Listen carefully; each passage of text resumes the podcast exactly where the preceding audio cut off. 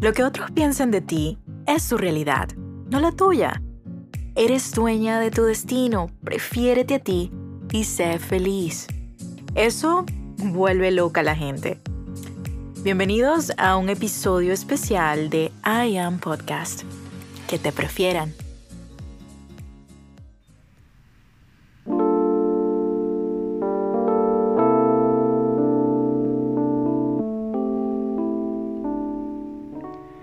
Esta es una de las ediciones finales de la segunda temporada en I Am Podcast. La segunda temporada que fue dedicada a la mujer y específicamente en esta semana, lunes, miércoles y viernes, los últimos tres episodios de la temporada hablan de la mujer púrpura. Quédate conmigo en donde quiera que te encuentres. Desde el hombre que soy voy a ofrecer una narrativa.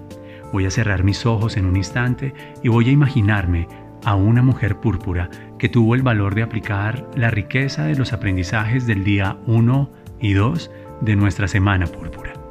No necesitas saber qué es la semana púrpura. Solo es una semana en donde estamos construyendo metáforas para hacer la diferencia en tu vida y para tener acceso a resultados extraordinarios. Hoy quiero contarte de eso.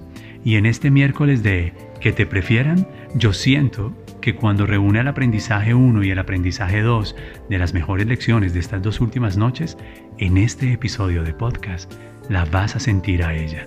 Sí, a ti, la voz de ella dentro. Anticipo casi del final de la segunda temporada del siguiente viernes con algo que sencillamente tocará tu alma. Así que quédate conmigo. Bienvenidas, bienvenidos. Estamos en I Am Podcast y hoy te voy a contar por qué el mundo eligió preferirte a ti.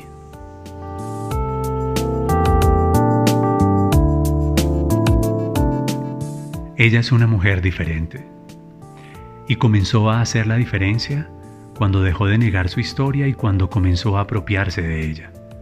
Ella comenzó a tener un brillo especial, comenzó a experimentar la ligereza en sus pasos y empezó a observar que las puertas que antes se cerraban ahora se abrían de par en par, cuando asumió su historia, cuando abrazó su verdad, cuando pudo conversar las conversaciones que durante tanto tiempo cayó, cuando dejó de sentir culpa, tristeza, vergüenza, temor o apatía por su propia historia, por algunos momentos de su vida. Cuando ella pudo abrazar su propia infancia, cuando abrazó su adolescencia, cuando abrazó su juventud, cuando abraza su madurez, cuando ella empezó a contar en los círculos de amor y confianza que la vida le dio, contar su historia, abrazar su historia, narrar y recoger un poco sus lágrimas y quizás sus heridas, pero dejar la prisión del silencio, su piel empezó a manifestar algo diferente. Su rostro manifestaba algo absolutamente diferente. Y es que ella, cuando usó el poder de su propia historia, ahora levantaba su rostro, levantaba su frente, abría sus ojos, sostenía su mirada, nada la separaba de su amor propio y del amor que Dios le tiene a quien se atreve a contar su historia, a abrazar su historia. Ella lo había hecho. Comenzó a sentirse orgullosa de su historia y empezó a usar todo su poder personal. Por eso el mundo comenzó a preferirla.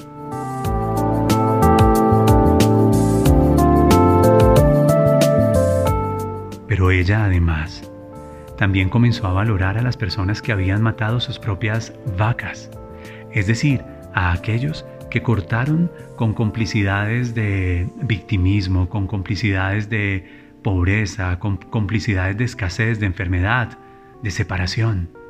Todos aquellos que le dijeron no y fue un no doloroso en su momento eran instrumentos del universo para enviarla a ella a buscar coraje en su interior y asumir la responsabilidad de su destino. Lo segundo que hizo ella para ser preferida, para ser notada, fue no solamente abrazar su historia y reclamar el poder personal de ella, sino agradecer, valorar a todos aquellos que mataron sus vacas color de vaca. Maestros, educadores, sus padres de familia, amigos, parejas.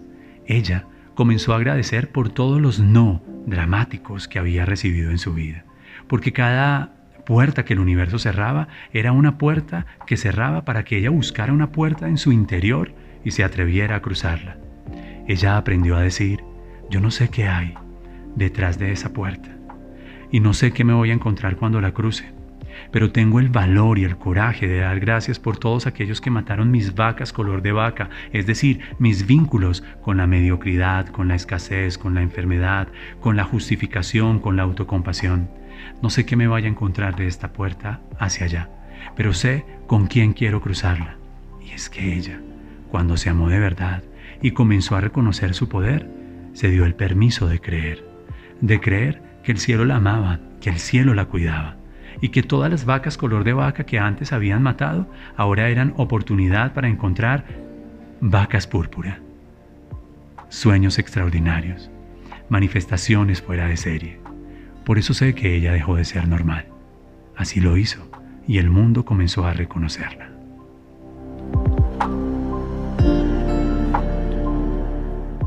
Ella se dio en la segunda noche de Semana Púrpura cuenta que aunque tu mente lo sepa, pero si cuerpo no lo aprende, no sucederá. Ella dejó de aprender y se transformó en la experiencia.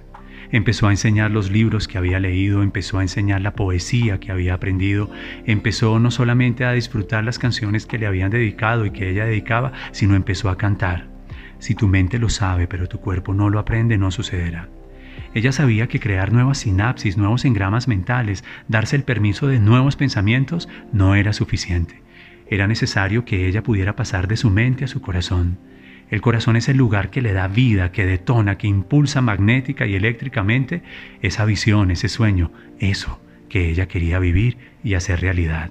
Aquello por lo que se había guardado, aquello por lo que en el silencio de su meditación, en su oración, en su lugar interior, le rezaba al cielo, le rogaba al cielo. En ocasiones, su corazón palpitaba diferente.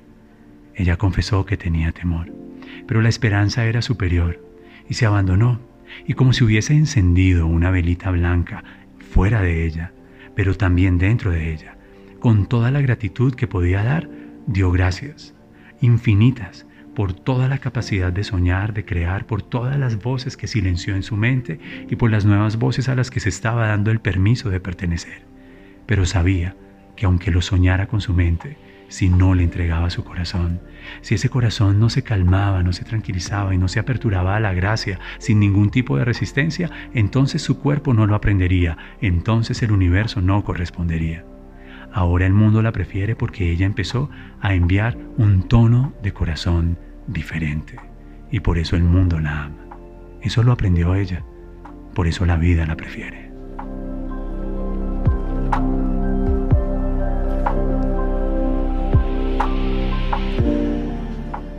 Para finalizar, ella se dio cuenta de algo extraordinario. Vincular la experiencia y tener un por quién.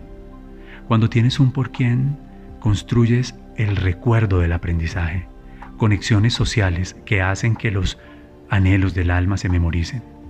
A partir de esa noche, ella eligió no vivir sin un por quién, como una mamá a quien le nace un hijo y tiene hijos por cuidar como una persona que ama a alguien en el secreto de su corazón y se atreve a hacer la diferencia en ese amor, como alguien que tiene un por quién en los mejores amigos o en su pareja o en sus padres, o un por quién sencillamente en la humanidad. Ella comprendió que cuando tienes vínculos y cuando tienes un por quién en tu vida, tu vida tiene un nuevo sentido y un nuevo significado. Ella guardó silencio. Escuchó una vez más el mensaje de este podcast. La voz de él llegaba y hacía resonar su corazón y en el silencio y en la quietud se dio el permiso de, de cantar, sentir y decir, abrazo mi historia. Nada me separa de ella, nada me avergüenza. Uso y reclamo el poder de mi historia. Agradezco a todos y a todo aquello que eliminó las vacas de mediocridad, de justificación y de autocompasión en mi vida. Ahora sé que mi corazón es el lugar en donde mis sueños de la mente tienen posibilidad. Si mi mente lo sabe, pero mi cuerpo no lo aprende, no sucederá. Y elijo tener un por quién.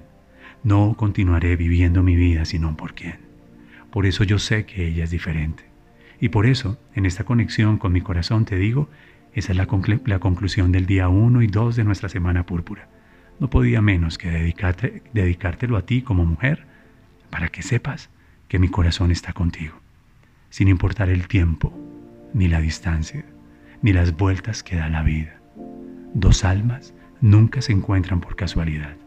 Así es, y así será siempre.